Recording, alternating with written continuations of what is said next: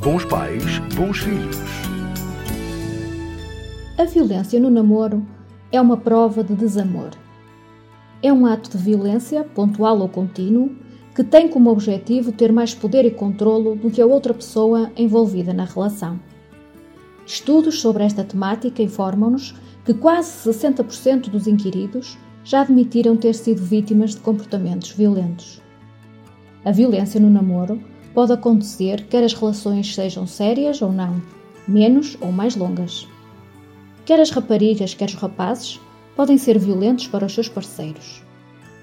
As relações em que existe violência não são todas iguais e não é obrigatório que incluam violência física.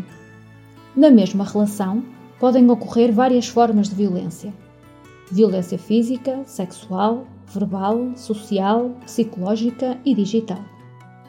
Controlar ou impedir a comunicação com outras pessoas através do telefone e redes sociais, controlar o vestuário e a maquilhagem, exigir passwords pessoais, exigir que contem tudo um ao outro, são muitas vezes entendidos como sinais de amor e de cuidado, quando, na verdade, são sinais de fumo Todas as formas de violência no namoro têm como objetivo magoar, humilhar, controlar e assustar.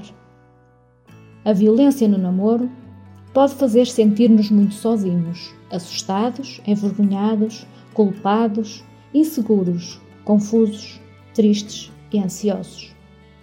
Mas é importante lembrarmos que a violência nunca é aceitável. Nunca, sobre qualquer motivo, alguém tem o direito de ser violento conosco. A violência é uma forma errada de resolver os problemas e as dificuldades de um namoro.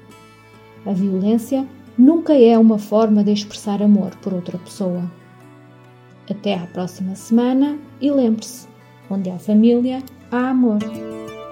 Bons pais, bons filhos.